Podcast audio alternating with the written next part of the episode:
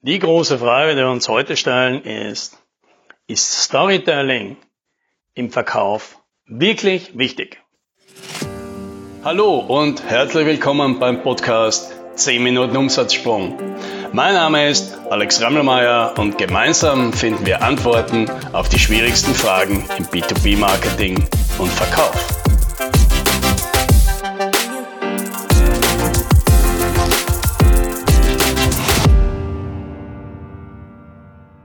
Okay, ich rück gleich raus damit. Ich halte Storytelling für völlig überbewertet. Ja, und jetzt sagt vielleicht einer oder die andere, die hier öfter mal zuhören, sagt, Moment, Moment, Moment, äh, Alex, jetzt redest du die ganze Zeit, wie wichtig eine gute Story ist und jetzt kommst her und sagst, Storytelling ist überbewertet. Ja, da gibt's keinen Widerspruch, weil das Storytelling, das ist überbewertet, nicht die Story an sich. Ja, eine Story, das ist natürlich total wichtig. Aber das Storytelling, so wie es halt immer propagiert wird, dieses ganze Drumherum, äh, Dramaturgie und Spannungsbogen und Heldenreisen und weiß der Kuckuck was alles, das, das halte ich tatsächlich nicht für besonders wichtig. Ja. Und wie komme ich da drauf? Ich komme da drauf, weil, wenn wir uns an Geschichten erinnern, ja, also das können ganz normale Geschichten sein oder Geschichten, die halt Unternehmen über sich erzählen oder deren Produkte erzählen, was bleiben uns da im Kopf? Wirklich das Storytelling oder die Story selbst? Ja, nehmen wir mal irgendeine Geschichte, die wir alle kennen. Zum Beispiel Hänsel und Gretel. Ja, okay. Und was ist denn das Interessante an dieser Geschichte?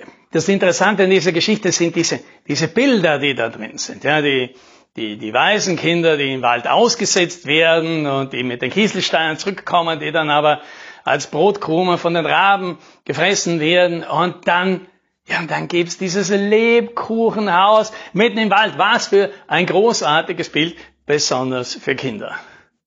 Ja, da gibt's dann die Hexe. Ja, also die Hexe, ja, die Hexe ist eigentlich gar keine Hexe, sie kann ja gar nicht zaubern. In Wirklichkeit ist irgendeine alte Kannibalenoma, die halt Kinder terrorisiert. Ja, auch das ist natürlich wieder interessant. Aber wie die Geschichte dann wirklich erzählt wird, das ist ja bei weitem nicht so wichtig. Weil wenn man sich die meisten äh, Märchenbücher durchliest, die sind ja überhaupt nicht gut geschrieben. Oder wenn die uns erzählt worden sind von unseren Großeltern oder Eltern, die waren ja selten wirklich gute Geschichtenerzähler. Die haben das einfach runtergelesen oder halt irgendwie erzählt und dann nicht keinen großen Krimskrams drum gemacht. Aber die Geschichte selbst, die ist halt irgendwie so cool mit so starken Bildern, dass sie uns halt im Kopf bleiben. Oder ein anderes Beispiel ja, aus, aus der Bibel. Ja, die Bibel hat natürlich auch ganz viele starke Geschichten. Ja, man kann jetzt von Religion halten, was man will. Aber die Bilder da drin, also dieses, der, der Moses, der das versklavte Volk aus der Wüste herausführt und dann wird es verfolgt von den Sklaventreibern und dann steckt er da seinen Stab hinein und das Meer teilt sich und macht einen Gang frei in der Mitte, wo die die, die Leute durchgehen können, ja, wie durch ein Tal. Ja, und wenn sie auf der anderen Seite sind, dann nimmt er den Stab wieder raus und äh, die, das ganze Wasser fließt sozusagen über die ganzen Verfolger drüber und ertränkt sie. Ich meine, das ist Hollywood Blockbuster Movie Material. Aber nicht, weil es so toll erzählt wird, ja, weil das meiste, also es wird weder im Alten Testament besonders gut erzählt äh, und schon gar nicht vom äh, Priester auf der Kanzel in den allermeisten Fällen. Es ist relativ monoton, wie das da abgeht, aber die Geschichte an sich ist halt cool. Ja, und deswegen, darum geht's eben, ja, wie, wie man eine Geschichte erzählt und dieser, dieser Wunsch, den die meisten haben. Wir müssen, wir müssen unsere Story von unserem Unternehmen und unseren Produkten so erzählen, dass die Kunden überzeugt werden davon. Das ist nicht richtig. Du musst eine Geschichte erzählen, die von sich aus überzeugt, egal wie gut sie erzählt wird. Ja, weil wir können nicht davon ausgehen, dass alle unsere Mitarbeiter und alle unsere Kunden, wenn sie mit anderen Kunden drüber reden, gute Geschichtenerzähler sind. Da muss einfach die Geschichte schon selbst so viel hergeben. Und das ist ein Vorteil, wenn das so ist, weil dann haben wir Einfluss drauf. Dann können wir uns Mühe geben und viel Mühe Aufwand reinstecken, eine gute Geschichte zu erfinden. Und dann können sie alle erzählen. Das ist wie mit einem guten Witz, den muss man nicht besonders gut erzählen, dass alle trotzdem lachen. Aber umgekehrt, einen flachen Witz, den bringt halt auch ein Komiker deswegen nicht viel besser rüber. Ja, das können wir uns jeden Tag im Fernsehen anschauen, dass das eben nicht so gut funktioniert. Und am besten bringt das für mich der eine Satz auf den Punkt, sagt, es gibt keinen langweiligen Weg, jemandem zu erzählen, dass er oder sie im Lotto gewonnen hat. Ja, und genau das Gleiche gilt auch umgekehrt. Es gibt halt keine besondere spannende Methode, jemandem zu erzählen, dass sie halt schon wieder mal nicht im Lotto gewonnen hat. Ja, also das Ereignis, der Inhalt, dass jemand im Lotto gewonnen hat, das ist das Wichtige. Das Drumherum, wie das jetzt daherkommt, und das jetzt besonders aufregend daherkommt, ob das mit einem Pakt, mit einem Paket daherkommt oder mit einem Telegramm oder mit einer Postkarte, das ist sekundär. Natürlich ist es nicht komplett unwichtig und kann natürlich das alles noch besser zur Geltung bringen. Aber das Wichtige ist, 80% der Wirkung, das macht die Story an sich und 20% der Wirkung, das ist dann das Storytelling. Ja. Und deswegen geben wir ja, bei uns selbst und auch bei den Kunden uns halt sehr viel Mühe, die gute Story herauszukitzeln. Was ist denn das Interessante an diesem Unternehmen? Was ist denn das Interessante an diesem Produkt?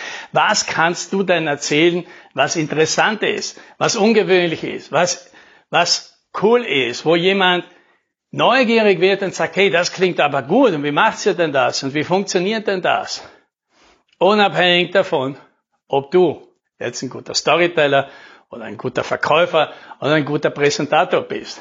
Die Geschichte erzählt sich quasi von selbst. Ja, machen wir mal ein Beispiel. Nehmen wir an, du machst IT-Security-Dienstleistung. Ja, die Geschichte, ja, wir machen IT-Security-Dienstleistung. Na, die ist mal langweilig. Ja, das machen viele. Ist ja nichts Besonderes. Ja, und dass du dir besonders viel Mühe gibst und dass du besonders viel kompetente Leute hast und dass du äh, besonders hohe Qualität hast, das ist alles immer noch langweilig. Ist alles nichts Besonderes, das behauptet jeder, da ist nichts dahinter. Was aber, wenn du erzählen würdest, dass du die Nationalbank sicherst, oh, das ist natürlich dann schon interessanter. Oder dass es von den Experten, die alle die höchsten Zertifikate haben, vielleicht nur elf im ganzen Land gibt und drei davon arbeiten bei dir, mehr als in jedem anderen Unternehmen im ganzen Land. Das ist interessant. Oder dass du vielleicht einen Preis ausgeschrieben hast. Einen Preis ausgeschrieben dafür, dass wer bei dir einen Server hackt, dass der von dir 100.000 Euro Belohnung gibt und dass es diesen Preis schon seit drei Jahren gibt und den noch nie jemand abgeholt hat. Das, das ist interessant. Und jetzt kannst du dir vorstellen, um das jetzt zu erzählen, ja, wie gut muss man sein? Das kann eine Website erzählen, das kann eine PowerPoint-Folie erzählen, das kann jeder Mitarbeiter und jeder Kunde kann das erzählen. Und es ist weiterhin interessant. Da braucht man kein Talent dazu, braucht man keine Begabung dazu, da braucht man kein rhetorisches Jiu-Jitsu und keine Spannungsbögen und keine Dramaturgie und kein Weiß der Kuckuck was. Diese Story, die spricht für sich. So, und jetzt sind wir natürlich beim Punkt. Wie findest denn du deine Story, die eine Story, die nur du erzählen kannst, die besonders interessant ist, die aufmerksam macht und die so gut ist, dass sie jeder erzählen kann und dass es auf der Storytelling dann gar nicht mehr ankommt. Wie findest du denn die? Ja, hier habe ich eine schlechte Nachricht. Die ist für das eigene Unternehmen meist sehr schwer zu finden. Ja, weil das, was bei einem besonders gut ist im eigenen Unternehmen, das, was in der DNA fließt, das, was hier besonders ausgeprägt ist und vollkommen in der Kultur verankert ist, das ist für dieses Unternehmen meistens völlig normal. Das fällt gar nicht auf. Ja, der Fisch, der spürt das Wasser nicht, weil er den ganzen Tag drin ist. Deswegen ist es halt total schwierig, diese Story selbst herauszufinden. Ja, da, da hilft es natürlich. Da hilft es natürlich, wenn man jemanden hat, der von außen drauf schaut und der sofort sieht, Moment, Moment, das ist interessant, das habe ich noch nie gehört. Und das ist es tatsächlich, was uns immer wieder auffällt, wenn wir mit Unternehmen sprechen und die dann interviewen, um die Story zu finden und plötzlich sagen die was und sagen, Moment, Moment, das ist interessant, erzähl da mal mehr davon, dann kommen die wie? Machen das nicht alles so? Nein, nein, nein, habe ich noch nie gehört. Ja, das ist dann der spannende Moment. Die Leute sind dann oft ganz überrascht und, und dann auch glücklich darüber, dass man endlich was gefunden hat und sie sich denken, na ja, da, das können wir natürlich mit stolz geschwellter Brust, mit voller Überzeugung auch von uns behaupten, weil ja, das wird hier gelebt. Ja, und damit hast du sie dann, deine Story. Und danach, ja, dann kann man sie noch mit bisschen Storytelling besonders schön zur Geltung bringen. Aber das, das ist dann der einfache Teil. Ja? Viel wichtiger ist, die eine Story zu finden, die nur du erzählen kannst. Und das, das wünsche ich dir. Happy Selling.